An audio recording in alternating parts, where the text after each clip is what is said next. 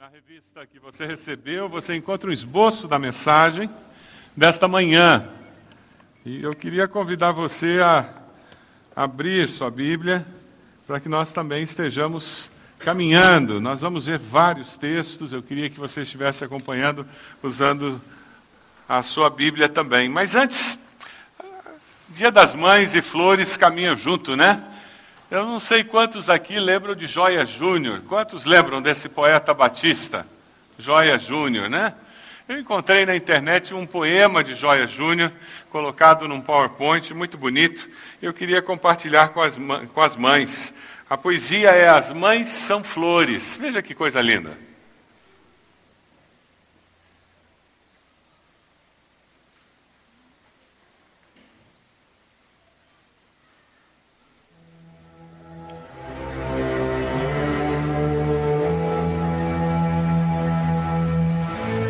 São como as flores, são como as flores na suavidade, no aroma e cor, no sacrifício da mocidade, na doce bênção, no puro amor.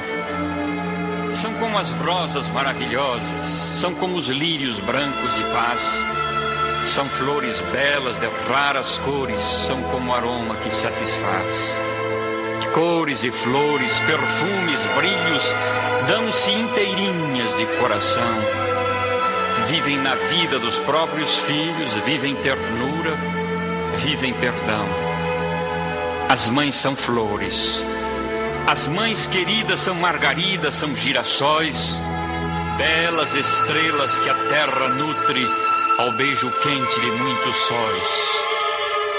As mães são flores, mas flores murcham, têm vidas curtas, sacrificiais que vivam muito, pedimos hoje ao Deus bendito. Que vivam mais. As mães são flores, rubras, douradas, iluminadas e muito amadas, sonho e afeição. Casa na rocha que não se abala, ouvido e fala, verso e canção. As mães são flores. Deus as proteja, Deus cuide delas com muito amor. As mães são flores, queridas flores, flores no trono do Salvador. Jardim é a vida, as mães são flores, e no seu dia cantamos nós. Deus dê a todas este presente, que vivam muito, mais do que a gente, para que nunca fiquemos sós.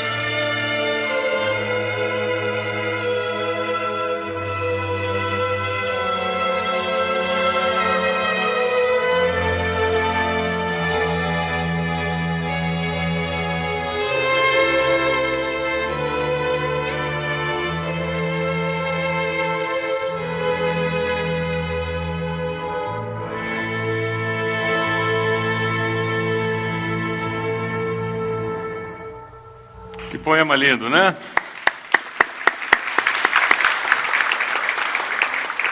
Poesia consegue tocar na alma da gente, não é verdade? Abençoados aqueles que conseguem colocar em palavras os nossos sentimentos. Eu queria que hoje nós gastássemos algum tempo falando sobre Maria, mãe de Jesus. Tradicionalmente, igrejas evangélicas não falamos muito sobre ela. Parece que, como uma reação ao que acontece num país católico romano, em sua maioria, nós evangélicos temos ido para um outro extremo. É verdade, nós vivemos num país em que muitas pessoas acreditam que Maria é mãe de Jesus, Jesus é Deus, então Maria é mãe de Deus. E muitos de nós ouvimos isso em escolas católicas, de amigos que creem de fato que Maria é mãe de Deus. É uma lógica equivocada Deus é muito maior do que o Jesus humano. Maria é mãe do Cristo humano, semelhante a nós. Jesus humano é Deus que se autolimita, como Filipenses fala, e vem habitar entre nós. É interessante porque o culto a Maria, ele se fortalece, surge de fato, a primeira, o primeiro registro que nós temos de santuários a Maria no século IV, a primeira festa em sua honra é mencionada no ano 500. E vai ser lá pelo ano de 1854 que o Papa Pio IX faz oficialmente o decreto de Maria como imaculada, ou seja, sem pecado. Por vivemos num país em que tantas pessoas, sinceramente, acreditam que Maria é mãe de Deus, que Maria é santa, sem pecado, nós evangélicos temos ido para um outro extremo.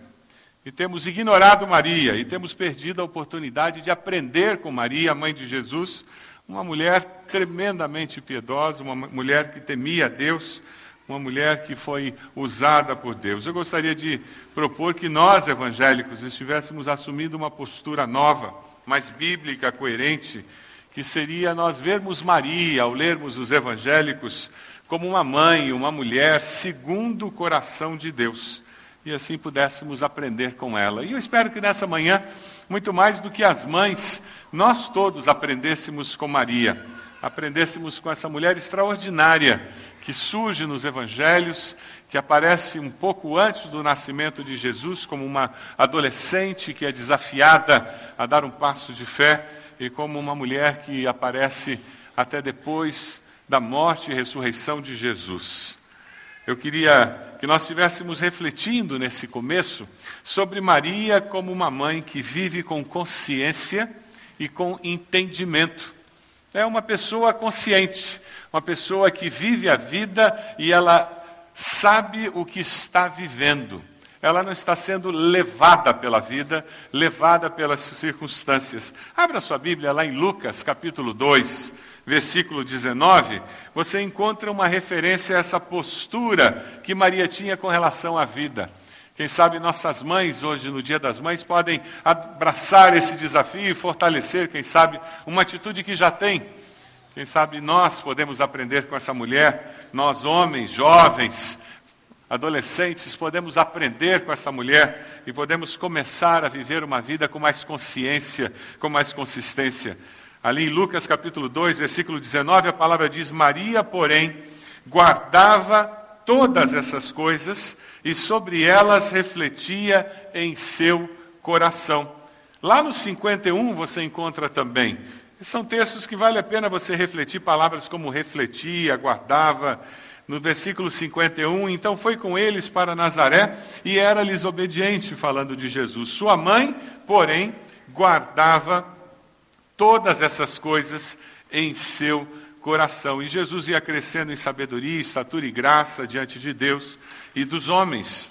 Maria guardava essas coisas. Ela reconhecia a sua limitação humana, a dificuldade de compreender tudo o que estava acontecendo ao seu redor, a gravidez sem ter conhecido um homem, o fato de ser aceita por José, apesar dele saber que aquele filho que estava sendo gerado não era dele, as vizinhas fazendo as contas nos dedos e querendo entender como é que pode, e de repente ela está grávida, mas essa barriga não parece de seis meses, parece maior e de repente nasce aquela criança e os magos aparecem, pastores aparecem, tantas coisas diferentes. Ela é obrigada a fugir para um outro país e a palavra diz que ela guardava essas coisas no coração.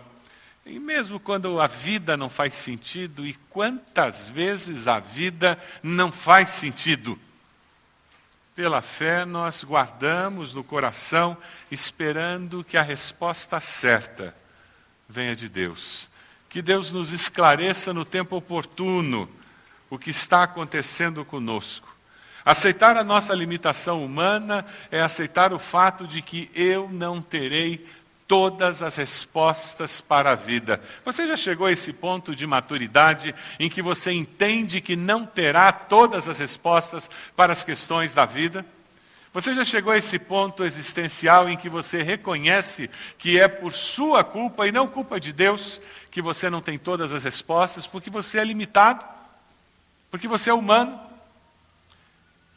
Você já chegou à conclusão que a vida não precisa ser um caos simplesmente porque eu não controlo tudo? Maria sabia que não tinha como controlar todas as coisas, mas o que ela fazia era guardar no coração sem amargurar. Ela refletia, ela ponderava, ela avaliava a vida conforme a vida passava diante dela. Ela não era levada pela correnteza como simplesmente um pedaço de madeira levado por um, um, rio caudaloso. Não, não, não. Ela refletia, ponderava, ela observava os eventos, o que acontecia com meu filho, com meu marido, comigo, com as pessoas ao redor. Aquele menino vai até o templo, é apresentado. O que, que é aquilo? O que, que Simeão diz? O que, que as pessoas falam? Ela ponderava, ela avaliava, ela com consciência vivia todas as cores e as situações da vida. Você tem vivido assim? Ou você é uma pessoa que simplesmente vai levando a vida? Vai empurrando a vida com a barriga? Você sabe para onde a vida está levando você? Você sabe quais são as implicações de criar seus filhos como você está criando? Os valores que você está passando para os seus filhos, você sabe quais são as consequências? Você tem refletido nas sementes que você tem semeado no seu lar e quais serão os frutos que brotarão dessas sementes? É semente de perdão, é semente de amor, é semente de aceitação. Que tipo de semente você tem plantado na sua casa? Na sua casa as pessoas só falam de dinheiro, só falam do que o dinheiro compra, você mede as pessoas pelo dinheiro que elas têm, pela posição social. O que, que você está ensinando para os seus filhos de valores? Uma pessoa que passa pela vida e reflete nos valores da vida e pondera a vida, ela conscientemente ela planta aquilo que vai trazer bênção. Ninguém aqui conscientemente quer trazer maldição, não é verdade? Alguém aqui quer criar um filho desajustado? Alguém aqui quer ver filhos metidos nas drogas? Alguém aqui quer ter um filho rebelde? Alguém aqui quer agir de tal forma que o seu casamento se desfaça? Claro que não. Mas, infelizmente, muitas vezes nós plantamos as sementes que produzirão esses resultados. Muitas vezes nós plantamos sementes que nos levam a ter um relacionamento conjugal onde não existe intimidade, porque nós nunca investimos tempo naquele relacionamento. Nós nunca tínhamos dinheiro, nunca tínhamos tempo, nós nunca conseguimos conversar, abrir o coração. Como que nós vamos ter um relacionamento com intimidade? Maria ela vivia com consciência e ela refletia nas coisas que aconteciam com ela. Na, no nosso andar diário, eu vi uma historinha muito interessante de uma mãe contando do susto que, que ela levou quando o filho veio contar-lhe uma descoberta que ele tinha feito na vida adulta. E esse filho dizia: Eu fui criado por uma mãe que tinha que trabalhar e ela me colocou num lugar onde tinha uma babá que cuidava de nós. E eu, até chegar na vida adulta, eu não percebi um valor que foi plantado na minha mente por aquela babá. Aquela babá repetia sempre: se te tratarem bem, você trate aquela pessoa ainda melhor. Mas se te tratarem mal, você trate aquela pessoa ainda pior. Porque esse é o único jeito da gente sobreviver na vida. Aquela mãe não ensinou isso para o filho. Mas ela estava tão ocupada desenvolvendo a sua carreira profissional que ela não descobriu o que foi plantado no coração do seu filho. E aquele filho adulto, agora convertido a Jesus, ele disse: Eu descobri a minha dificuldade para amar meus inimigos. Porque na minha mente eu tinha programado que se alguém me tratava mal, eu tratava pior. Porque era desse jeito que se tinha que viver. Uma mãe que avalia, que reflete nas coisas da vida, ela está o tempo todo ponderando sobre o que ela está colocando na mente dos filhos e o que os outros estão colocando na mente dos seus filhos.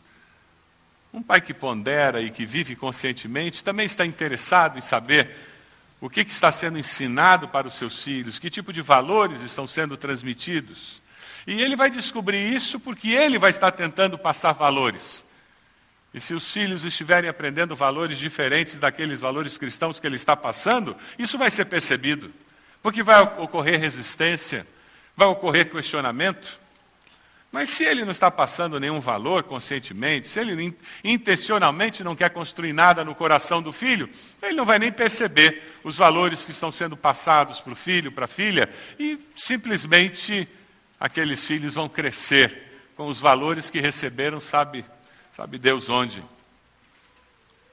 Maria era uma mulher que, com responsabilidade, ela cumpria o seu papel como ser humano como mãe. Como é que você tem agido? Será que as, muitas atividades da vida têm impedido você de investir tempo no seu relacionamento com seus filhos? Para saber o que, que, eles pensam? Sabe como é que você descobre o que, que seus filhos pensam? Pergunte a eles o que, que os amigos deles pensam. E você vai descobrir o que, que eles andam pensando. Pelo menos o que eles andam ouvindo. Pode ser que eles não concordem, mas você vai descobrir o tipo de pressão que eles estão sofrendo na escola, na faculdade. Mas sabe, não é quando ele já tem 20 anos, 19 anos, que você começa a conversar, é muito difícil. Comece a conversar com seus filhos quando eles têm 3 anos, 4 anos. É. Jogue conversa fora com uma criança de 7 anos. Deixe ela contar sobre aquele lance no futebol do recreio, lá da, do maternal. Pegue o desenho do seu filho e deixe ele explicar o que é aquilo. E ouça com atenção. Você vai ter facilidade de ouvir o que vai no coração do seu filho mais tarde, quando ele estiver lidando com questões de namoro, de profissão, drogas, bebida, tentações que vão surgir no caminho, propostas que vão arrepiar seu cabelo, se você ainda tiver algum. Mas certamente, certamente, vai existir um vínculo. E porque você conscientemente esteve passando valores para ele, ele vai ter com o que comparar. Essa parceria que nós fazemos com a igreja é muito importante. A igreja ajuda a família nessa construção de valores. Vocês percebem como eu estou usando essa palavra? A igreja ajuda, apoia a família na construção de valores. Mas quem constrói os valores? Quem é que constrói os valores? É a igreja ou a família? Fala para a pessoa do lado aí. É a família que constrói os valores. É a família. Não dá para terceirizar. Não dá. É pouco tempo. Na casa, a coisa é prática. Eles estão vendo o evangelho na prática, na sua vida, na vida do seu esposo. Quem vive com consciência faz toda a diferença. Porque até nas inconsistências existe aprendizado. E quem tem filho adolescente sabe do que eu estou falando. Porque uma das grandes crises de ter filho adolescente é porque pela primeira vez aquelas coisinhas que saíram da gente começam a ter a petulância de questionar alguns comportamentos nossos.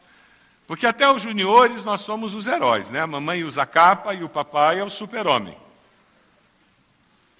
Aí entra na adolescência, a capa da mamãe rasgou e ele descobriu que os músculos do papai eram de bexiga. Esvaziou eles são normais. E o adolescente, ele começa a perceber que pai e mãe não são super-heróis, são seres humanos normais.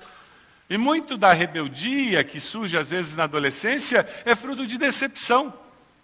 Na imaturidade, o adolescente fica revoltado com a ideia de que eles não são super-heróis. Mas adolescente pode ser uma bênção para papai e mamãe, porque eles põem o dedo na ferida. É, você fica falando para eu ler a Bíblia, mas você não lê. Aí quebra o pau em casa, mas ele disse a verdade.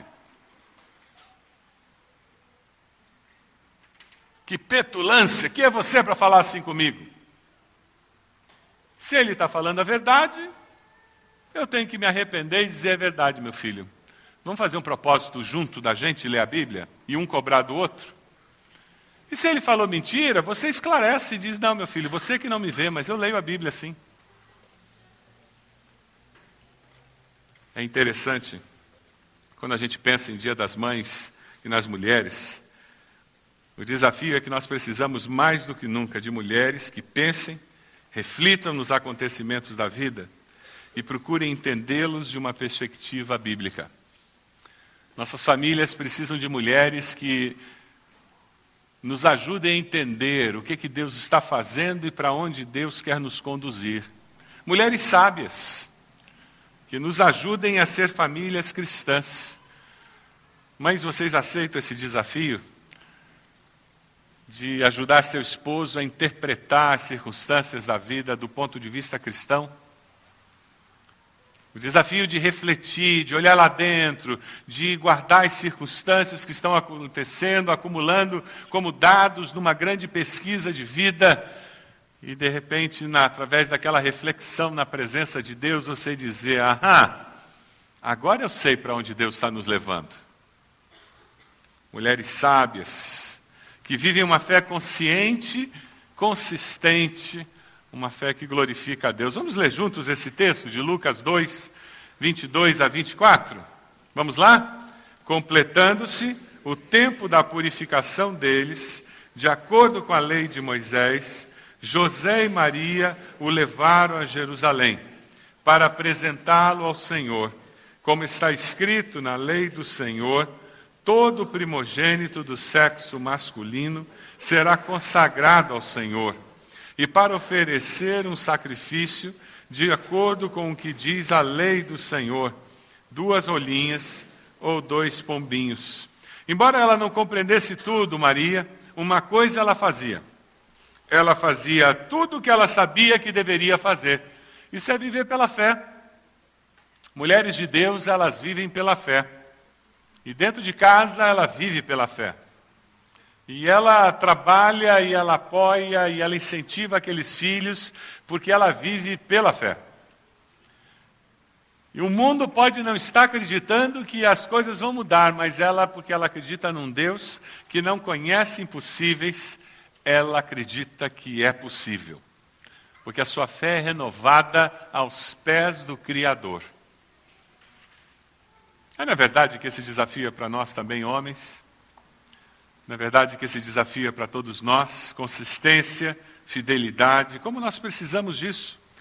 É o que nós encontramos com relação à mãe de Timóteo. Recordo-me da sua fé não fingida, que primeiro habitou em sua avó Lloyd, em sua mãe Eunice, e estou convencido de que também habita em você. Mas sabe, você que é jovem, adolescente, uma palavra para você. A sua mãe pode ser a mulher mais devota e mais de Deus que existe na face da terra. Ela não vai poder ser crente no seu lugar. Ela pode interceder por você de manhã, de tarde e de noite. Mas se você não buscar a Deus, você vai ser um traste espiritual. Porque a vida espiritual é de cada um. A relação com Deus depende de cada um. A sua mãe pode ser sábia, a sua mãe pode ser uma mulher que busca a Deus, a sua mãe pode ter uma fé sincera, você enxerga essa fidelidade, mas você, jovem adolescente, o desafio é você ser inspirado pela fé da sua mãe e você buscar ao Deus da sua mãe para que ele se torne o seu Deus pessoal. Essa é a grande transição da adolescência. Eu sou criado na igreja, eu conheço a Deus desde pequeno, o Deus dos meus pais é o meu referencial, eu aprendi, eu acumulei todos os, todos os valores, eu, eu sei que esse é o caminho, e na adolescência, quando eu estou firmando quem eu sou, eu estou reafirmando quem eu sou, naquele momento eu preciso tomar uma grande decisão. O Deus dos meus pais será o meu Deus?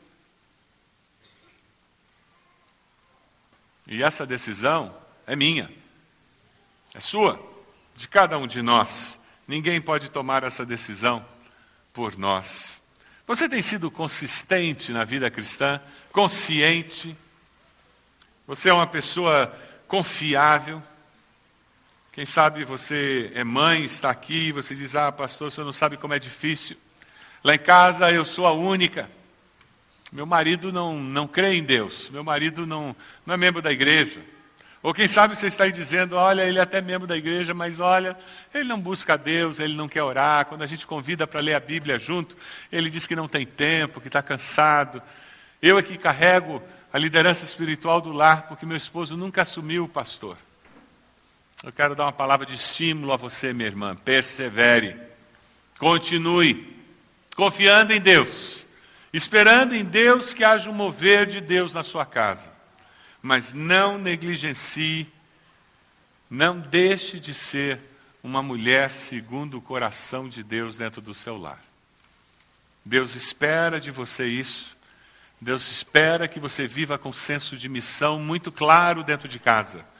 Porque não foi por acaso que Ele colocou você ali naquele lar. Não foi por acaso que Ele colocou aqueles filhos debaixo da sua liderança. Eles foram feitos sob medida para você. Já parou para pensar nisso? Seus filhos foram feitos sob medida. Você não pegou na prateleira. Eles não têm etiqueta made in China, tem? Eles são artesanato, feitos sob medida. Ou seja, Deus preparou esses filhos para que eles abençoem você de uma forma única e tragam você mais próxima à imagem de Cristo. Da mesma forma, Deus usará você para levar seus filhos a se tornarem aqueles homens e mulheres que Deus deseja, e você vai ser o instrumento de Deus na vida deles. Por isso que Ele colocou você na vida deles. Esse senso de missão é importantíssimo, independente do que possa vir pela vida. Eu sei que foi Deus quem me colocou nessa família. Vamos ler juntos um texto em Lucas 2, 33, 35, onde Maria é, é claramente avisada dessa situação. O pai e a mãe do menino estavam admirados com o que fora dito a respeito dele. E Simeão os abençoou e disse a Maria, mãe de Jesus: este menino está destinado a causar a queda e o soerguimento de muitos em Israel, e a ser um sinal de contradição, de modo que o pensamento de muitos corações será revelado. Quanto a você, uma espada atravessará a sua alma. Uma outra tradução diz: e a tristeza, como uma espada afiada, cortará o coração de você. Você já imaginou você trazer seu filho, recém-nascido, aqui na frente, feliz da vida para apresentar a Deus, trouxe a família, todo mundo feliz. Aí o pastor ali na frente vira e diz: Minha irmã, esse filho vai ser como uma espada afiada, atravessando a sua alma, trazendo tristeza.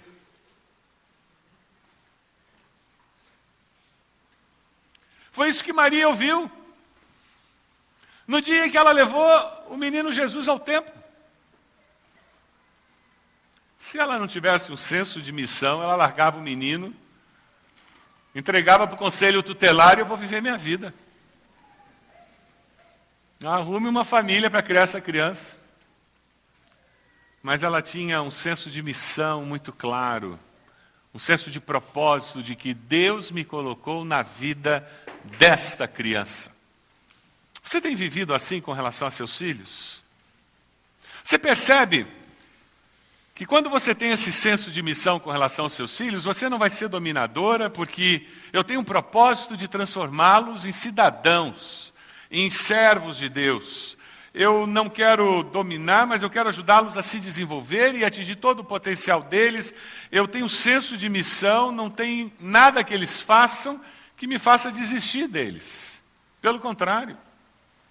Quanto mais eu vejo as dificuldades, mais eu sei que eu tenho que perseverar. Porque Deus tem um propósito na vida deles, e não é por acaso que eu estou aqui. Alguém perguntou à mãe de John Wesley como ela fazia para orar por tantos filhos se ela tinha tempo para orar por tantos filhos, se ela dividia o tempo dela igualmente orando por tantos filhos, ela disse: Não, eu, eu oro por todos os meus filhos. E eu oro mais por aqueles que precisam mais, naquele momento em que eles mais precisam. A bênção do filho recebido continha uma carga de tristeza para Maria. Quem sabe Maria vai ser sua parceira em algum momento da vida. E você vai ter que ler os evangelhos olhando Maria e dizendo: Ah, Maria, parece que eu também tenho um filho que me traz uma carga de tristeza. Mas eu não vou desistir como você não desistiu.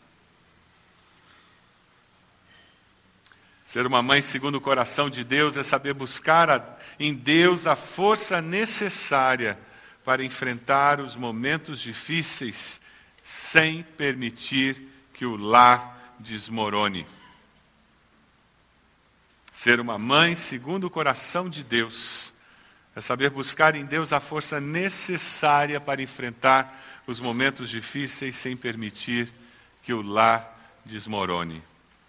Provérbios diz que a mulher sábia edifica a casa mas com as próprias mãos a insensata derruba a sua. Um comentarista fez uma observação que eu achei muito interessante. Ele diz: o homem é o líder do lar, mas a mulher é o coração que bombeia a vida. Achei muito bonita a observação. O homem é o líder do lar, mas a mulher é o coração que bombeia a vida naquele lar. E não é verdade? A mulher sábia edifica a sua casa. Que Deus ajude as nossas mães a serem sábias e a viverem com esse senso de missão. E agora uma palavra a nós, adultos, que já temos filhos, já temos netos e aqueles que têm pais e mães que precisam ser protegidos. É verdade que os pais nos protegem, não é mesmo? Você, você lembra dos pais? Eles estão o tempo todo correndo atrás dos filhos, e eles colocam rede na janela do apartamento, e eles colocam cadeirinha, e tudo tentando proteger a integridade física da criança. Não é assim? Dê uma olhadinha nesse vídeo. O cuidado dessa mãe com o filho.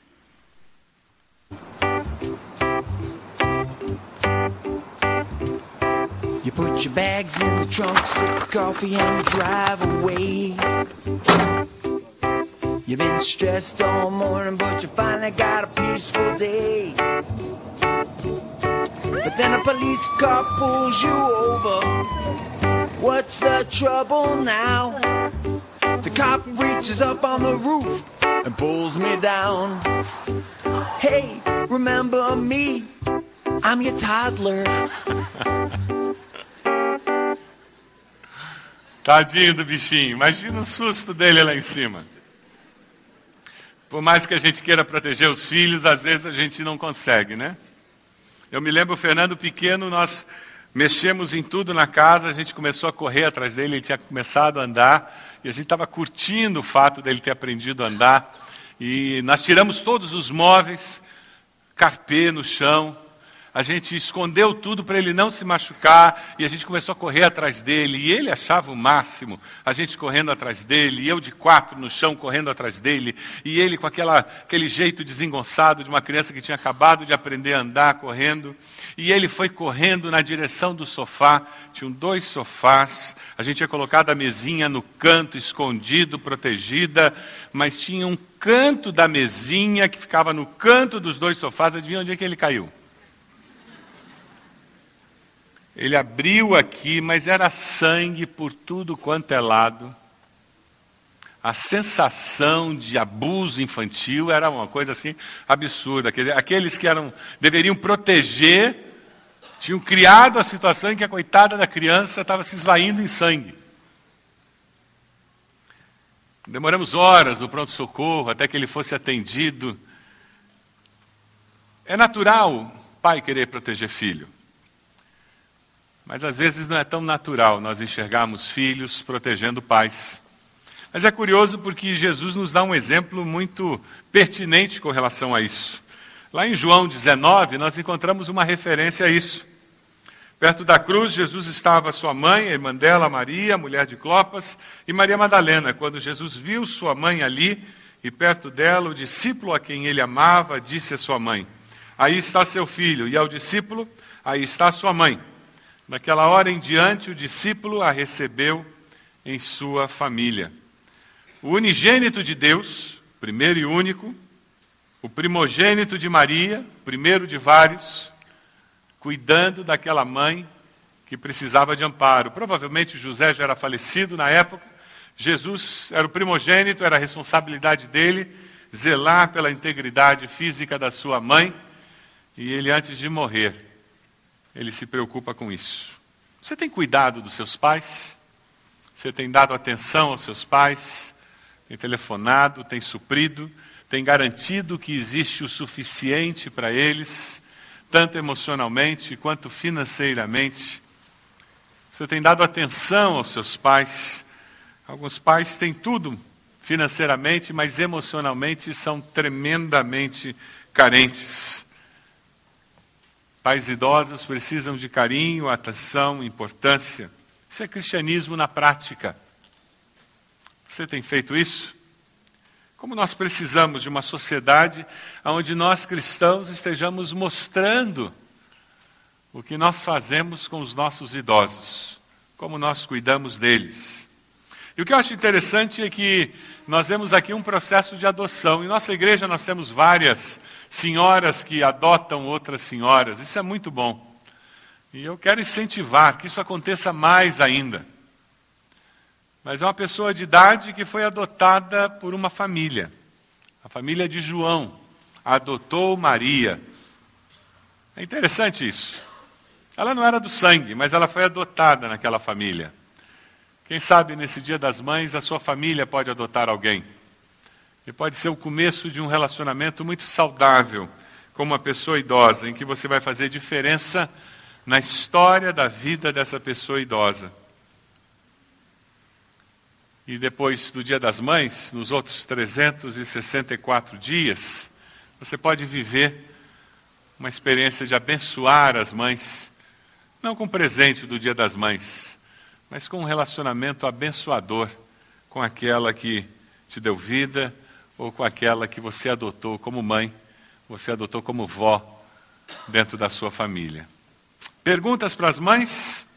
Você quer ser uma mãe que vive com consciência, com entendimento?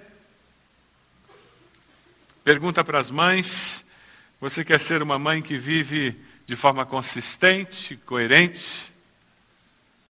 Você quer ser uma mãe que vive com senso de missão? Sabe que tem um propósito de Deus no seu lar? Você quer ser uma mãe que de protetora passa a ser protegida, se permite ser cuidada por alguém. E para nós que somos filhos, você quer abençoar a sua mãe? Você quer viver a vida fazendo a diferença na vida da sua mãe? Algum tempo atrás eu já falei isso e eu repito aqui. Em Dia das Mães, muitas vezes aqueles que já perderam suas mães dizem: Ah, não tenho nada a ver com isso. Lamento informar, mas tem sim. Porque você tem a memória da sua mãe, que pode ser honrada, pode ser mencionada, compartilhada com o restante da família.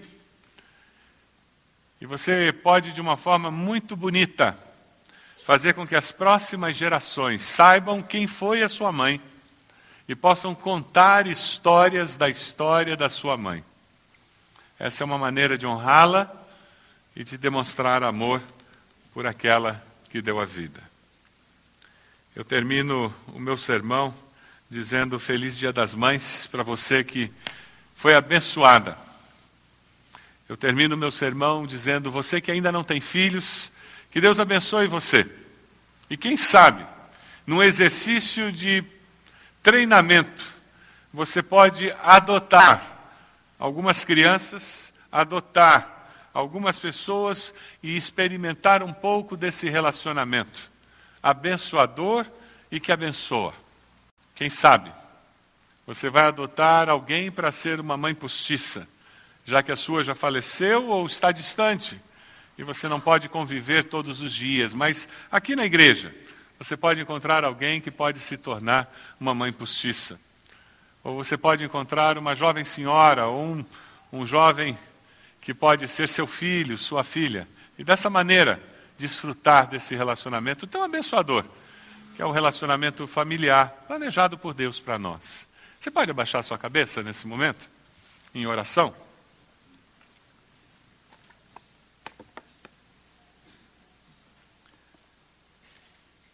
Existe alguma decisão que precisa ser tomada no seu coração com relação à sua mãe? Algum propósito? Quem sabe renovar algo que para você já é um valor decidido. E você vai dizer: Deus, eu vou continuar honrando minha mãe, ou vou continuar honrando a memória da minha mãe. Quem sabe você precisa assumir um compromisso de dar mais atenção a ela. Quem sabe você precisa cuidar mais dela.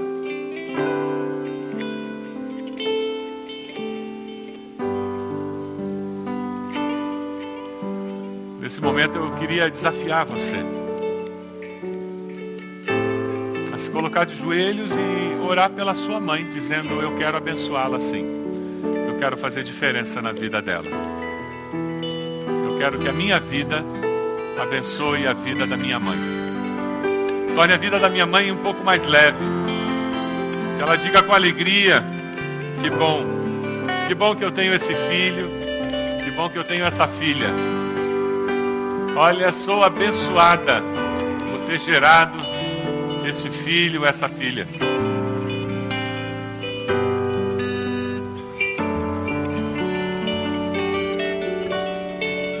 Quem sabe você é mãe.